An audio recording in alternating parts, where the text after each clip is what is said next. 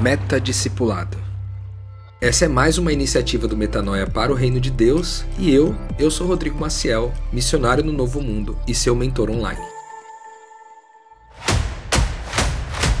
E aí, galerinha, graça e paz, mais um sábado com vocês aqui. Que bom que você voltou e a gente está de novo aqui trabalhando juntos nessa ideia do meta discipulado. Afinal de contas, é tudo sobre ele, né? Tudo sobre o reino de Deus, é tudo sobre a graça, sobre a identidade, sobre o reino de Deus, mas principalmente é tudo sobre a pessoa de Jesus Cristo. Afinal de contas, a gente leu nas escrituras e crê no fato de que é, tudo foi feito por ele, para ele e por intermédio dele. Então ele é a nossa referência segura de tudo. E é sobre isso meta discipulado, né? Um, um discipulado elevado à altura de Jesus. É essa a nossa proposta aqui ao tentar é, comunicar para vocês tudo aquilo que a gente tem aprendido aqui ao longo dos últimos nove anos, desde que o Evangelho chegou forte na minha vida. Eu tenho tentado comunicar a vocês aqui pelos episódios do Metanoia. A gente já tem mais de 500 episódios gravados aí, já ultrapassamos 510 episódios. Mas o Metadiscipulado tem o objetivo de preparar o seu coração, preparar a sua mente para um passo maior em relação ao Evangelho, que basicamente é dedicar a sua vida para aprender essa mensagem que é uma pessoa, num primeiro momento fora de você, depois no segundo momento dentro de você, apesar de você, certo? Hoje a gente vai iniciar o quadro do cotidiano. A gente vai falar, talvez a gente fale vários episódios sobre cotidiano e depois a gente intercale com algumas outras coisas, mas a gente vai tentar ser o mais prático possível aqui na lógica de, de preparar você, enfim, para esse passo. E, e para isso a prática é bem-vinda, eu acredito. Certo? Hoje a gente vai falar sobre a fluência nos evangelhos, né? O que, que é ser fluente no evangelho. Da mesma forma que acontece com o idioma, que você começa a estudar inglês, espanhol, alemão e outros idiomas, e você faz todo um empenho, você dedica todo um empenho para se tornar fluente nesse idioma, então você também faz o mesmo empenho aí para se tornar fluente no idioma do evangelho. É lógico que eu não sei se você já estudou idioma, é, eu já estudei alguns, né, falo inglês, eu, eu arrasto um pouquinho de alemão, já falei bem alemão no passado, mas hoje perdi muito. Tenho estudado francês também e eu vejo que as dinâmicas do, do, dos idiomas elas têm um lance de tipo assim, você pode aprender uma coisa teo na, na teoria, você pode ler com alguma facilidade, mas para você se tornar fluente, é óbvio, você precisa mergulhar de cabeça, né? É, na cultura daquele lugar, no lugar onde tudo em todo lugar que você vai é falado aquele idioma, se você vai no restaurante, se você vai no, no, hotel, se você vai na estação de trem, se você vai no supermercado, todo mundo está falando aquele idioma. Então facilita você se torne fluente nesse processo daquele idioma, certo?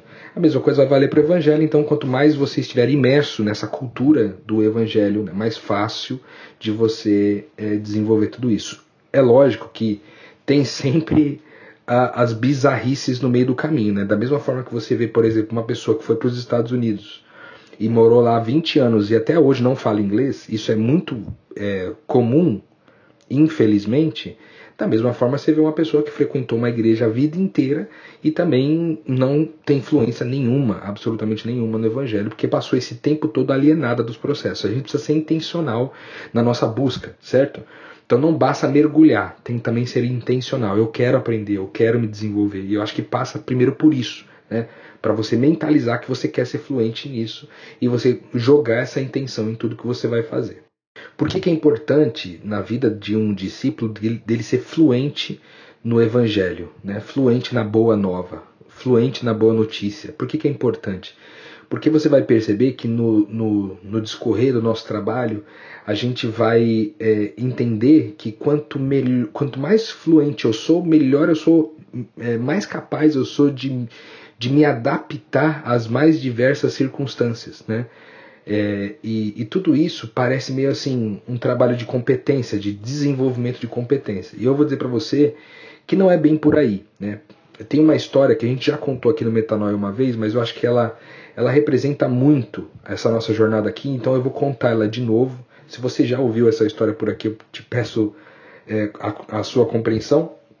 Talvez outras pessoas não tenham ouvido, mas eu acho que ela se encaixa muito bem nesse nosso início de papo aqui. Por quê? A história basicamente é, ela é contada baseada numa história que eu vivi com uma amiga minha, que ela me contou que um dia ela estava muito feliz porque ela teve um tempo ali que ela lavou louça com a filhinha que na época tinha 4 anos de idade, né? E aí ela colocou a, a filha ali para lavar a louça, tal, e eles, elas foram lavando, lavando, daqui a pouco a filha foi dormir e ela teve que lavar a louça toda de novo, né? Mas ela lavou a louça feliz da vida porque é, o que tinha sido mais importante foi o tempo junto ali com a filha lavando a louça, muito mais do que a precisão, a qualidade da lavagem, né?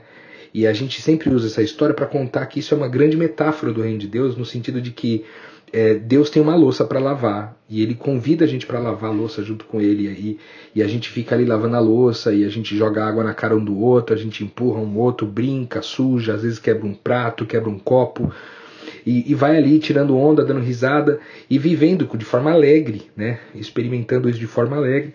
E aí, de repente, cara, a gente vai dormir, né?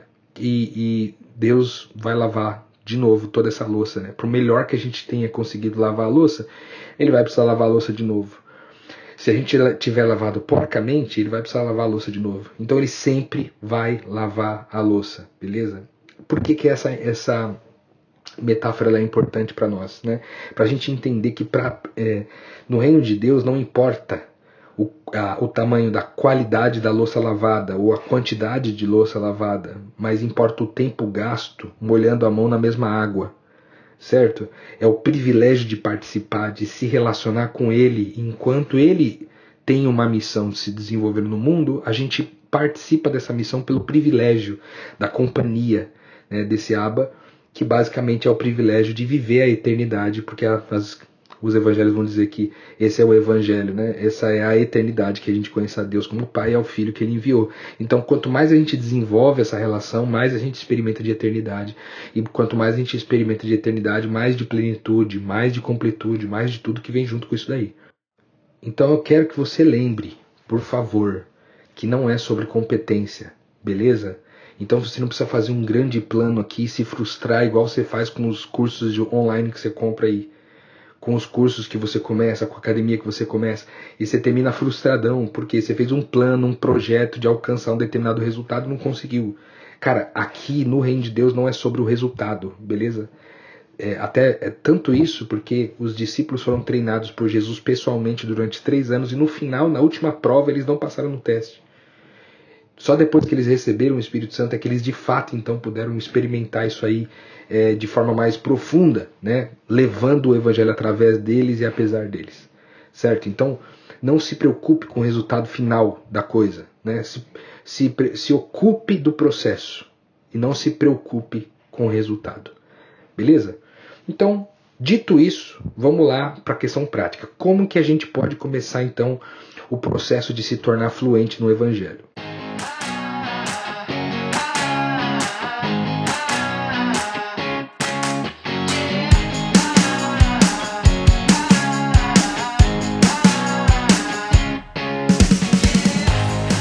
Primeiros anos ali do, do, depois de Jesus não tinha uma Bíblia estruturada, né?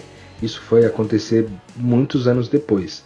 Então, durante muito tempo existiu o que na teologia é conhecido como tradição oral, ou seja, a tradição oral nada mais é do que passar de pessoa para pessoa o evangelho através da fala, né?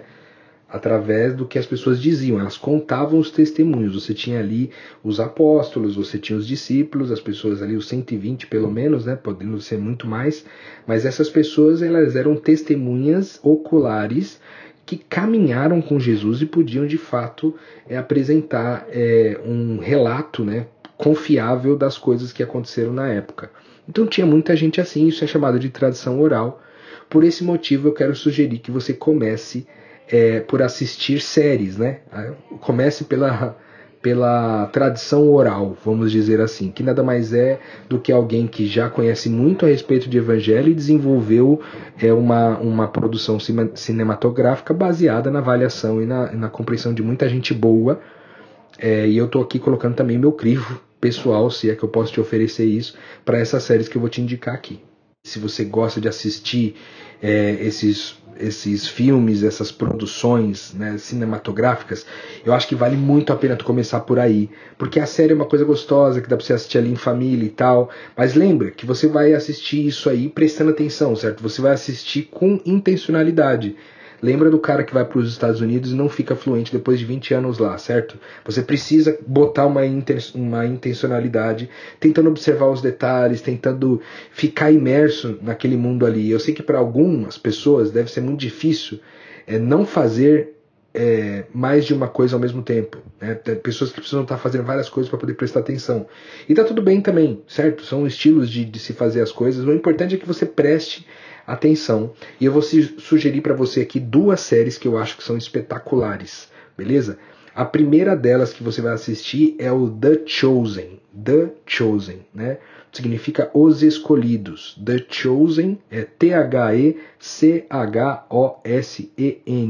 Os Escolhidos, né? The Chosen. Você para assistir essa série você precisa baixar esse aplicativo que está disponível na sua Play Store. Você precisa baixar esse aplicativo aí que está na, na, na, loja, né? na sua loja, tanto do iPhone quanto do Android. Você baixa isso daí e aí você consegue assistir pelo aplicativo. Já tem duas temporadas lançadas e você pode assistir pelo aplicativo. Você não precisa necessariamente assistir pelo celular. Se você tiver uma televisão que você pode espelhar a informação para a televisão, uma Smart TV possivelmente faça isso, você pode espelhar essa informação para a TV e assistir. É uma série que foi desenvolvida com base em generosidade, as pessoas doam financeiramente para ela acontecer e a produção é muito top, cara. É muito, tipo assim, acima da média e é feita com muito carinho. O roteirista é muito bom e você acaba aprendendo muita coisa massa a respeito da pessoa de Jesus assistindo essa série aí, certo? Então, The Chosen é a primeira coisa. A segunda série que eu queria te indicar é uma chamada The Bible. T-H-E-B-I-B-L-E. The Bible, que significa a Bíblia em inglês você ela aí vai começar ali do pós-dilúvio, certo? E aí do dilúvio em diante ela ela vai contar a história da Bíblia inteira. Então ela vai extrapolar um pouco os evangelhos no primeiro momento, mas eu acho que vale muitíssimo, muitíssimo a pena você assistir essa série. Se eu não me engano, são 10 episódios ou algo do tipo. E, cara, são episódios muito legais também. Essa série, se eu não me engano, não está disponível mais na, nos canais de streaming. Então você talvez tenha que procurar para assistir essa série de alguma outra forma aí. Te aconselho a procurar pela série A Bíblia. Essa série você pode encontrar ali no YouTube. Se você não encontrar em lugar nenhum para assistir com mais alta qualidade, dá para você encontrar ali no YouTube e assistir pelo YouTube, beleza?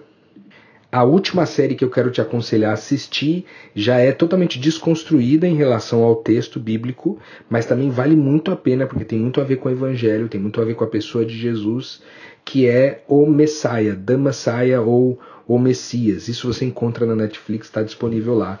O Messias é uma alusão se Jesus estivesse aqui no nosso meio hoje. Beleza? São três séries que eu acho que vale muito a pena assistir. Nessa sequência que eu falei para você aí, eu acho que você vai se divertir mais, certo? Depois disso, então, tendo assistido aí, curtido, é, assistido as séries e tudo belezinha, aí eu vou sugerir para você escolher a sua Bíblia. Escolher a sua Bíblia. Por quê? Olha só, cada pessoa tem uma facilidade com uma coisa. Tem gente que tem facilidade com eletrônicos, tem gente que tem facilidade com, as, com, a, com livros físicos, né? Livros que você pega na mão, que você sente o cheiro. Eu não sei qual que é o tipo que você tem mais facilidade. Eu tenho hoje muito mais facilidade com os aplicativos online. Eu prefiro tudo, fazer tudo pelos aplicativos. Parte importante de você se tornar fluente nos evangelhos é você ler as principais referências desse evangelho que estão é, ajuntadas, reunidas no que a gente chama de Bíblia, beleza? Então, se você tiver condições, se você tiver facilidade com o seu aplicativo, você baixa lá o aplicativo A Bíblia, né, da YouVersion. É um aplicativo é, que você tem aí na sua, na sua loja, seja no iPhone ou seja no Android. Você procura lá Bíblia, né, você vai encontrar a versão da, da empresa YouVersion ou da empresa Life Church. Agora aqui, aqui eu acabei de entrar aqui, eles mudaram para Life Church. É uma biblinha marronzinha escrito Bíblia Sagrada. É um aplicativo muito, muito, muito bom, porque ele tem várias versões ali dentro dele. Você pode fazer comparações, é muito legal. Também indico você acessar esse mesmo conteúdo no computador. Se você usa mais computador também, você pode ler pelo computador, que você coloca as duas versões ali, uma do lado da outra. Você pode brincar, se você fala um outro idioma, você pode brincar colocando uma versão de um idioma do lado da outra, que é de outro idioma. Dá para você fazer várias coisas ali legais, certo? Com o aplicativo. Caso você não seja pessoa do aplicativo, eu aconselho você comprar uma Bíblia e aí eu quero sugerir que você tenha pelo menos três versões, certo? A primeira delas é a versão NVI, que é, uma, é a nova versão internacional, é uma linguagem mais atual, mas não muito, de forma que não quebre um pouco do, não, não quebre muito do texto original, certo? Ou a Almeida Revista Atualizada, que é um pouco mais chata de se ler, mas vale a pena para você tirar dúvidas, pequenas dúvidas, caso você queira pesquisar de um lugar para o outro certo? Então, tenha pelo menos essas duas é, versões de Bíblias originais, e aí tem uma que a gente chama de paráfrase, né? Que é, é, uma, é uma versão da Bíblia é, meio que escrita com uma interpretação do autor, entende? Que aqui eu vou sugerir para você a mensagem, que, cara, ela é muito, muito, muito, muito, muito boa.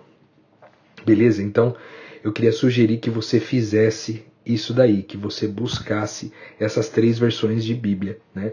É, não tem a versão de aplicativo é, de forma gratuita ou é, na verdade eu acredito que não tem a versão do aplicativo a mensagem. Eu não encontrei lugar nenhum da Bíblia a mensagem. Mas tem algumas versões aí que você pode encontrar offline e baixar, certo? Eu não sei se elas não estão disponíveis na, na loja oficial mas você pode baixar umas versões que tem extras aí pela internet, você pode encontrar. Então baixa a versão a mensagem caso você use é, no, no aplicativo e se você usa gosta de livro, compra essa versão a mensagem. Tem uns umas capas bem legais de couro, tal, ou capa dura. Você pode encontrar várias formas a mensagem, mas não deixa de ter essa Bíblia porque ela é muito, muito boa. E eu acho que o autor, né, dessa interpretação da Bíblia, que é o Eugene Peterson, e toda a comunidade dele, que é, a Bíblia foi escrita comunitariamente, é, eles são muito assim, ó, alinhados com tudo aquilo que a gente fala por aqui a respeito do Evangelho, com graça, com identidade, com o reino de Deus. Então é lindíssima, vale muito a pena ler. Agora, queria falar uma coisa para você sobre a Bíblia, que é o seguinte. Uma vez eu ouvi um, um pastor falar uma coisa que me chamou muita atenção. Ele disse assim: a Bíblia lida com o espírito incorreto, ou melhor, lida com o espírito anticristo, é a mais bélica de todas as armas. É a mais letal, a mais mortal de todas as armas.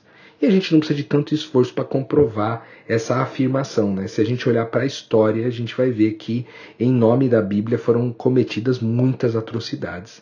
Né? E tudo isso porque é, possivelmente houve uma interpretação totalmente equivocada né, daquilo que as escrituras dizem. E eu vou tentar explicar para vocês aqui um pouquinho de como que isso pode se dar. Por que, que dá essa pane né, na interpretação das escrituras e as pessoas dão a vida por uma coisa que não é a verdade a respeito do reino de Deus. Na minha opinião, uma das, um dos motivos das pessoas é, tipo assim, debandarem um pouco quando elas é, leem o texto bíblico e interpretam de um outro jeito, é porque elas não interpretam o texto de acordo com o espírito que inspirou o texto, entende? O espírito do próprio Deus, o espírito de Jesus, o espírito de Cristo, do Espírito Santo é, uma leitura sem uma, uma, uma integralidade espiritual por trás. Né? E por isso é extremamente importante, quando você começar a ler a Bíblia, que você comece pelos evangelhos. Por quê? Os evangelhos eles narram é, as, as passagens, eles narram situações, diálogos, eles narram profecias que é, direcionam a pessoa de Jesus. E por que, que a pessoa de Jesus é importante para ler o texto bíblico? Porque ele é o que é conhecido na teologia como chave hermenêutica e de uma forma popular eu poderia dizer que é, o Jesus ele é os óculos com os quais a gente precisa ler o texto bíblico, certo? Se a gente ler com os olhos de Jesus, a gente possivelmente vai ter boas interpretações.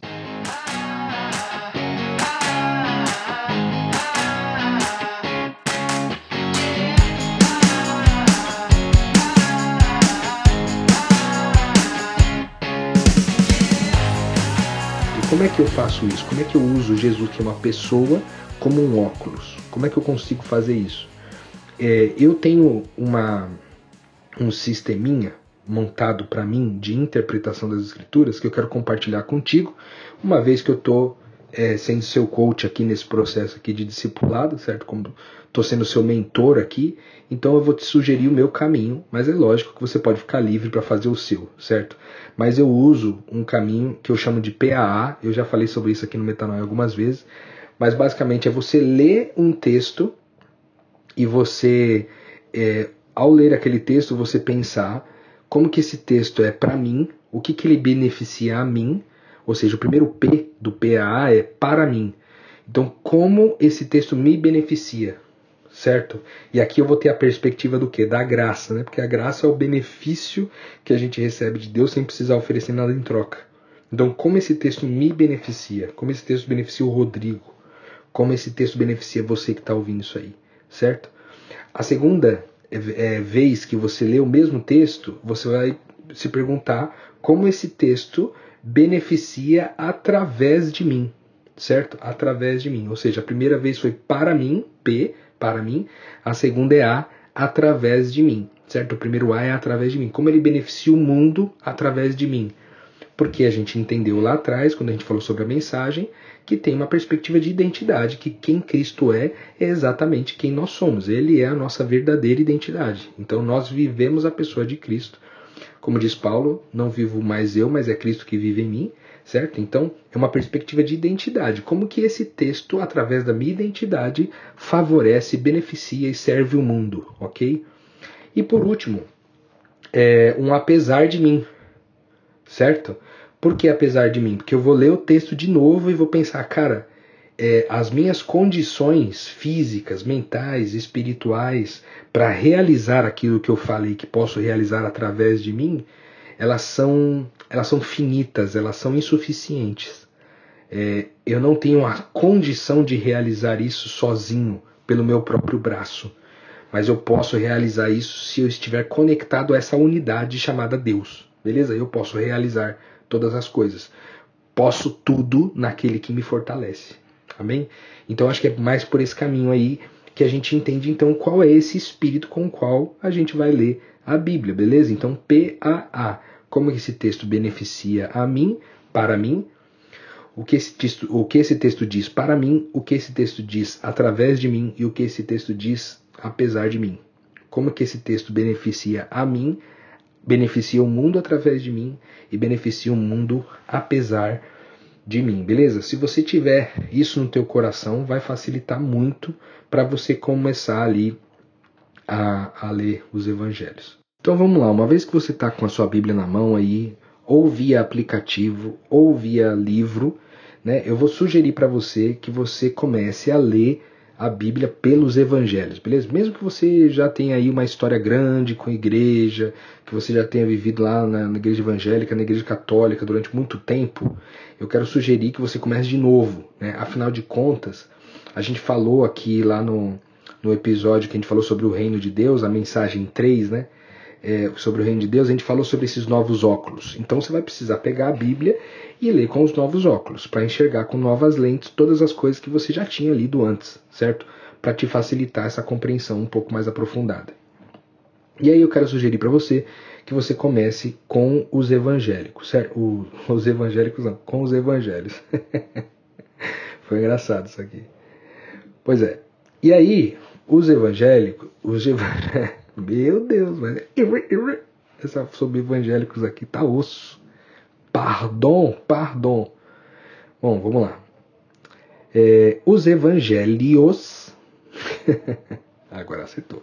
Os evangelhos, eles são divididos entre canônicos e não canônicos, certo? Ou a gente vai começar a ler, como você escolheu ter uma Bíblia e um que é que ela é ela é originada a partir do canon, do canon, né?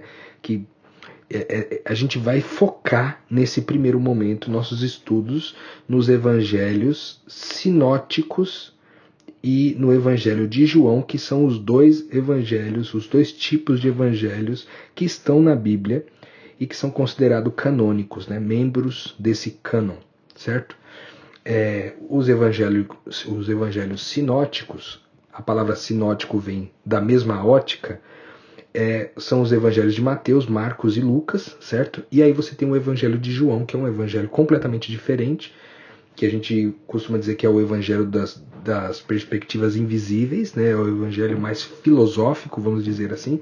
Então você tem Mateus, Marcos e Lucas que relatam bem as atitudes de Jesus ali de forma bem prática e, e de forma assim mais pragmática, talvez até textual, enquanto João vai cavando mais profundo ali, beleza? Eu quero eu quero sugerir para que você comece essa leitura a partir do livro de Marcos, que ele é mais prático, beleza? Você vai fazer uma leitura ali muito rapidamente entendendo em questões práticas, né? Porque cada evangelho foi escrito com um objetivo, né?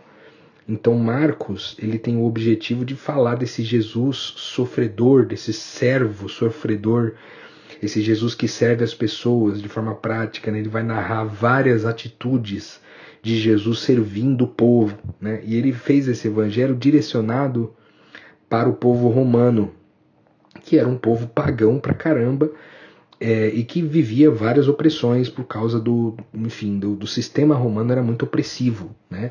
E aí vem o Jesus servo que, que combate, vamos dizer assim, essa opressão desse sistema romano através do livro de Marcos. Então, Marcos era um discípulo de Pedro, né? Então era um discípulo, era um discípulo de Jesus, mas era um, ele era um era subdiscípulo ali de, de Pedro, né? Então é, os dois meio que escreveram isso aí meio juntos, assim, eu diria não pela escrita propriamente dita, mas porque Marcos trouxe muitas coisas de Pedro, que era o seu discipulador, para o texto, certo? Então comece por Marcos, eu acho que vale muito a pena, é um, é um evangelho prático que vai te ajudar bastante a ler numa sentada, assim. De repente, em duas horas, três horas, você matou a leitura de Marcos, ok? Então começa por ele. Depois, você vai ler o evangelho de Mateus, o Evangelho de Mateus ele tem uma outra proposta, ele vai falar muito sobre o reino de Deus, mas ele vai falar muito de um evangelho para os judeus, né? Mateus era judeu e ele vai falar de muitas coisas da tradição judaica, etc. Vai fazer referências às escrituras, ele vai trazer essas referências. Então, era um evangelho escrito basicamente para judeus, beleza? Que foi o povo por onde a salvação, por onde o Messias viria, certo? Ali a família religiosa, vamos dizer assim, de Jesus, onde Jesus nasceu, cresceu e se desenvolveu na sua cultura, a cultura judaica.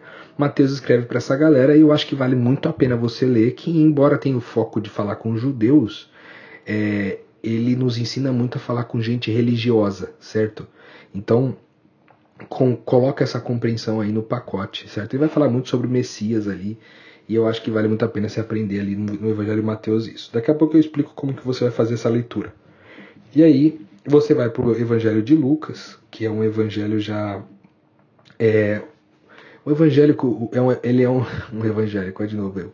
É um evangelho para os as pessoas um pouco mais assim exigentes cientificamente falando, é, porque Lucas ele era médico, né? E aí ele não era discípulo, esse, o, o Evangelho de Lucas foi escrito mais tarde um pouco. É, e ele escreve meio com uma, uma, pegada meio de pesquisa, assim, meio jornalística, né? Ele, ele se atenta muito ao fato, à, perspectiva histórica de como escrever as coisas. Então, se você gosta de história, se você gosta ali de, de, de detalhes, né, de relatos das pessoas, você lendo o Evangelho de Lucas na sequência aí, você também vai ter uma outra perspectiva. E ele vai apresentar ali é, o Filho do Homem né, para a humanidade.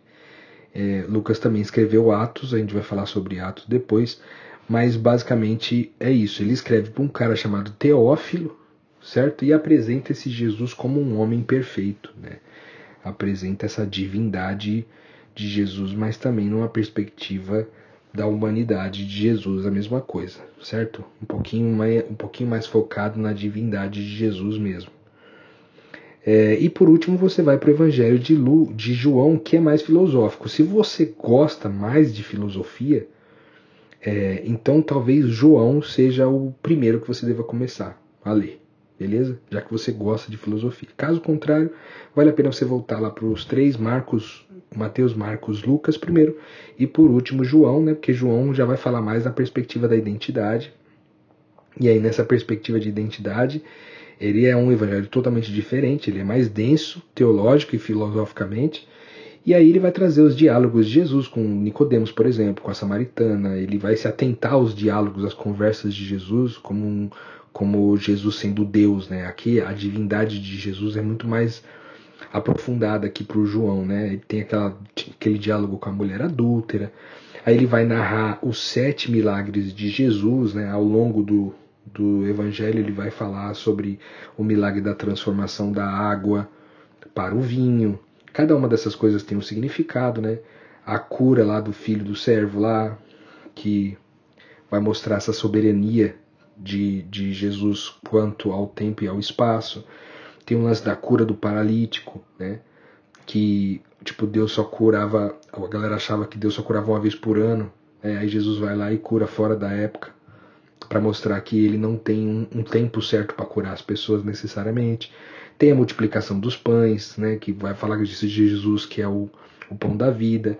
Tem um, narra um momento que ele caminha sobre as águas, né? Que vai falar sobre esse poder que ele tem sobre a matéria. Vai falar da cura do cego de nascença que aí vai explicar esse Jesus que ele é a luz do mundo, vai falar da ressurreição de Lázaro e vai falar sobre ele ser a vida, certo?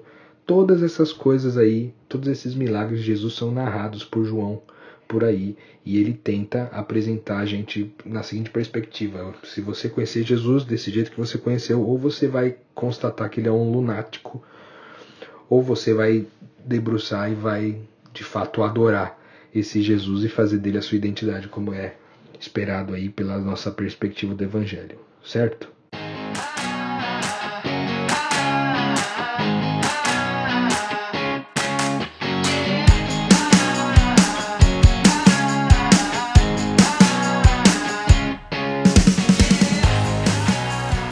Aí, eu vou te, te dar aqui uma, uma orientação sobre como você vai fazer essa leitura. Certo? Eu primeiro falei para você ler então Mateus, Marcos, Lucas e João nessa sequência. Só que você vai ler a primeira vez que você for ler, você vai ler assim tudo de uma vez. Você não vai parar para meditar no que está escrito no primeiro momento. Você só vai ler, vai pegar o texto e vai ler direto como se estivesse lendo um livro assim, só consumindo. Por que, que é importante isso? Para você ter uma noção de panorama, certo? Você pegar do começo, meio e fim, você vai ler tudo a respeito da pessoa de Jesus você vai ver que algumas histórias vão se repetir entre os evangelhos e outras não, mas você manda brasa, você só lê, certo? Mas lê lembrando sempre com intenção, certo? Você vai ler isso aí. E aí depois que você lê tudo de uma vez, você vai voltar e vai ler esses evangelhos na perspectiva do PAA, certo? Então vai pegar um texto, vai pegar um capítulo ali, uma parte do texto e vai lendo no PAA como esse texto me beneficia, como esse texto beneficia o mundo através de mim e como esse, esse texto beneficia o mundo apesar de mim, certo? E aí você vai ler de novo Mateus, Marcos, Lucas e João nessa perspectiva. E aí, por último, é, você vai fazer de novo a leitura de Mateus, Marcos, Lucas e João nessa sequência fazendo um exercício que eu chamo de Lectio Divina. Na verdade, não é que eu chamo, né? Já é conhecido como Lectio Divina, mas é um exercício muito legal que é uma leitura orante. Assim, você vai pegar um texto, você vai meditar nesse texto, você vai repetir ele várias vezes. Né? Você vai pegar o texto, vai repetir, repetir, ler várias vezes, ler várias vezes. Talvez eu faça aqui um episódio só sobre Lectio Divina, mas assim, ó, pega um versículo e lê Várias vezes, várias vezes, várias. Tipo num lugar silencioso, num ambiente agradável. Lê aquilo várias vezes. E aí você, depois de ler várias vezes, repetir várias vezes, você vai pensar o que, que esse texto te comunica, né? Você vai fazer tipo de um PAA, o que, que esse texto, essa, esse trecho pequeno das escrituras comunica para você. E depois você vai escrever uma oração com a sua resposta em relação ao que, que você entendeu com aquela com aquele trecho que você repetiu tantas vezes e meditou sobre o que, que aquele texto estava querendo te dizer.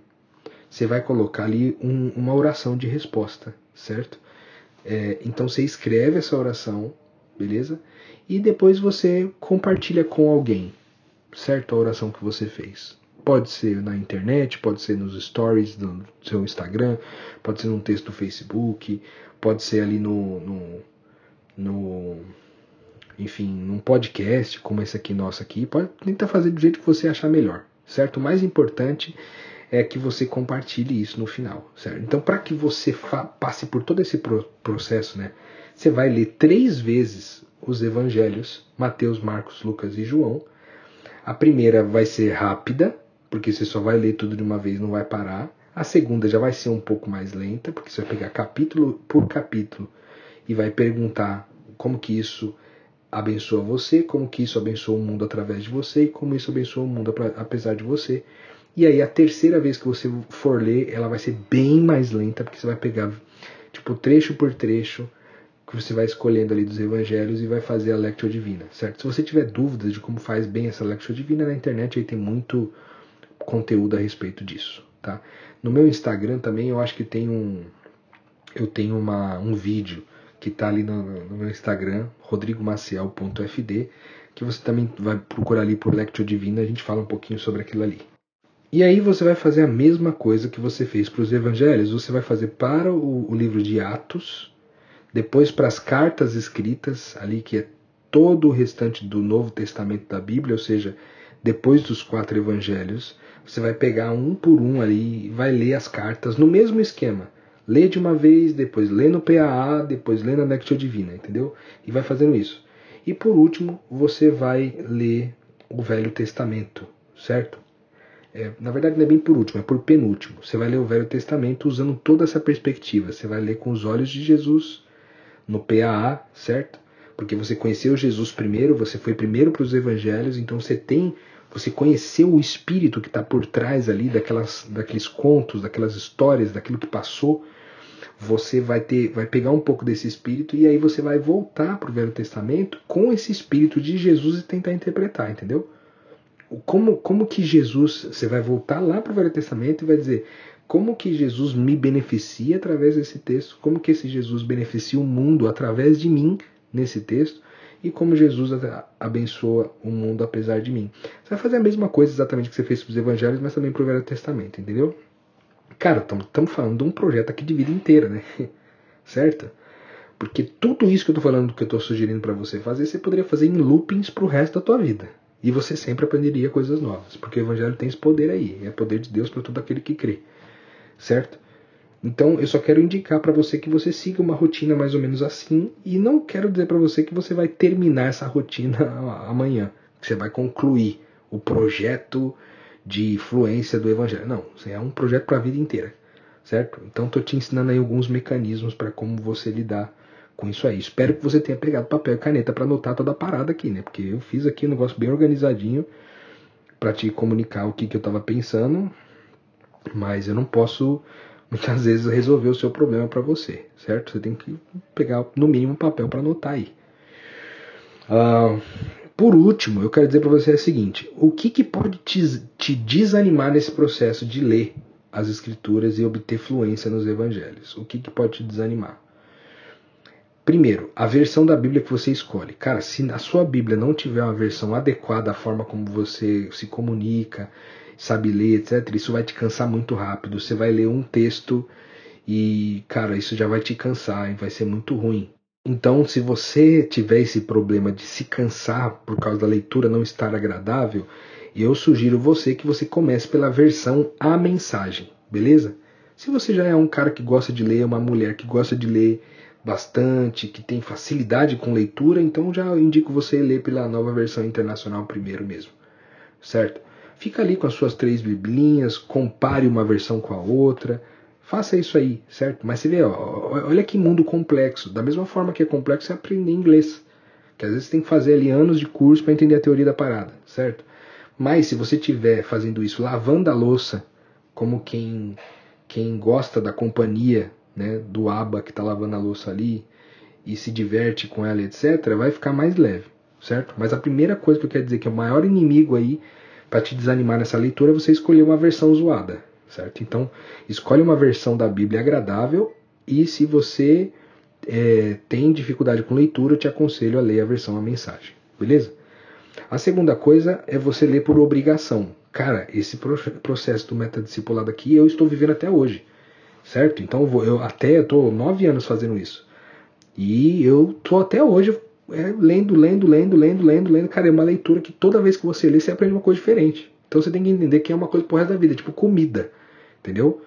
Da mesma forma que você come arroz e feijão todo dia, e de vez em quando você alterna ali entre uma coisa e outra, um macarrão, uma salada, uma comida vegetariana, às vezes está vegetariana, às vezes não está, então você vai, mas é comida, você tem sem comer. A mesma coisa vale pro, pro, para essa leitura, certo? Então não faça disso uma obrigação. Você não tem de comer como uma obrigação. Eu espero que você não tenha também de comer alimento espiritual como obrigação. A outra coisa que pode te desanimar é que enquanto você está lendo, talvez você esbarre em perspectivas aparentemente morais. No sentido assim, uma reclamação ou uma exortação, uma confrontação com aquilo que moralmente você está fazendo e que está em desajuste com o que está escrito. E aí talvez você bata o olho nisso e fala, cara, não é para mim esse negócio de discípulo. Eu, não, eu sou um cara que tem vários problemas ainda, tem, faço várias coisas erradas. Irmão, lembra de uma coisa. É, o, o, as escrituras, os evangelhos não são para corrigir seu comportamento, mas são para te trazer a certeza de quem você é, certo? Então não se sinta acusado pelo que está escrito. Toda vez que você se sentir acusado pelo que está escrito, você está lendo o texto com espírito é, do anticristo, tá ligado? Porque no reino de Deus não há culpa, né? Toda a culpa foi levada por Jesus na cruz. No reino de Deus a gente tem responsabilidade. Então a gente aprende um pouco sobre o, o, o, quem Jesus é, um pouco mais sobre quem Deus é, e a gente vive a vida desse jeito, né, desfrutando dessa identidade, não tornando isso uma acusação moral todos os dias do que a gente está fazendo, deixando de fazer errado. Beleza? Tenta, tenta deixar passar essa culpa e essa acusação e tenta ler as escrituras na perspectiva apenas de conhecer, certo? No primeiro momento. E é claro, se você se sentir confrontado com alguma coisa, é entre você e Deus e está tudo certo também, certo? Que, é, o que é mais importante é que Jesus, que nesse, nessa leitura você não se sinta sendo pressionado por Deus para mudar, é, para não sei se não, não no que você se sinta pressionado para mudar, porque pressionado para mudar você vai se sentir, mas não se sinta pressionado a fazer isso por obrigação, entende? É, ou porque você vai para o inferno se você fizer isso aí errado. Não, não é por aí. É, a outra coisa que pode te prejudicar, pode te desanimar na, na uh, nesse processo todo é a batalha espiritual que tem em você pegar um livro que tem, cara, coisas escritas que são muito profundas e são muito poderosas para mudar a sua vida e isso realmente ser uma batalha difícil para todo mundo, certo? Porque tudo aquilo que pode mudar a nossa história, né, existe uma energia contrária que não quer levar a gente a, a, a, a esse lugar, né? Então, a partir do momento que você começar a ler, você vai sentir uma pressão contrária é, para que você não leia, certo? Eu acho que isso é importante. Por último, eu queria falar também sobre o desânimo é, do estilo. Né? Por que estilo? Porque tem pessoas que conseguem se planejar muito bem com relação a esse tipo de atividade. O cara faz um, um, uma planilha, ele faz um mapa mental, ele faz não sei o que e ele vai fazendo a leitura ali de um jeito organizado. Eu sou uma pessoa mais assim. Mas eu conheço muitas pessoas que não gostam de fazer desse jeito e que são igualmente competentes, são igualmente fluentes no evangelho. E essas pessoas, elas normalmente leem de forma um pouco mais leve, certo? Às vezes abre o texto, lê um trecho, não lê na sequência, lê fora de sequência. Cara, faz do jeito que você melhor se adapta, certo? Eu espero que você consiga desenvolver isso aí com um jeito é, o mais legal possível. Enfim, esse foi o nosso episódio de hoje aqui do Metadiscipulado. A gente gastou alguns minutos aqui falando sobre a fluência no Evangelho. Eu espero que isso tenha te ajudado. E eu quero te lembrar mais uma vez que não é sobre você começar um projeto com começo, meio e fim, mas é você entender que isso é uma perspectiva para a vida toda, certo? Então deixei algumas per perspectivas para você ir desfrutando disso daí durante o restante da tua vida, certo? Vejo você no próximo sábado, na paz e na graça do nosso Senhor Jesus Cristo. Até lá.